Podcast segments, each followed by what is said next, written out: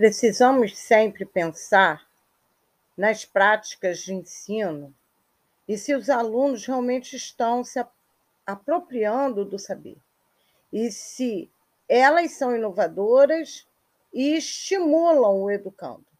Em relação ao educando com altas habilidades de superdotação, muitas vezes o docente não está preparado para o desafio de possuir um estudante que está além de sua, de sua proposta didática.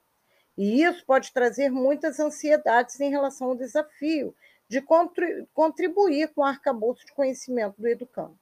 Acredito que precisamos buscar conhecimento, estudar, pesquisar e se aprimorar.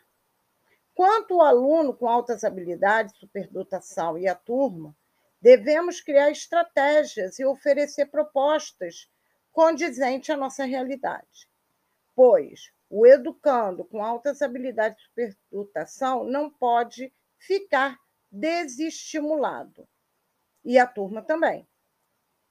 Realizar atividades diagnósticas do saber deles e ampliar é, o seu olhar e a complexidade das propostas é uma das soluções. Mas lógico, oferecendo dinamismo, inovação para toda a turma.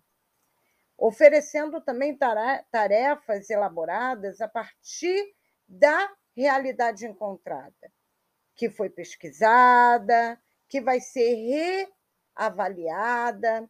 Você precisa estar sempre atento né, aos conhecimentos prévios os, que, que os alunos trazem para a sua sala de aula além é, do que o aluno está se apropriando.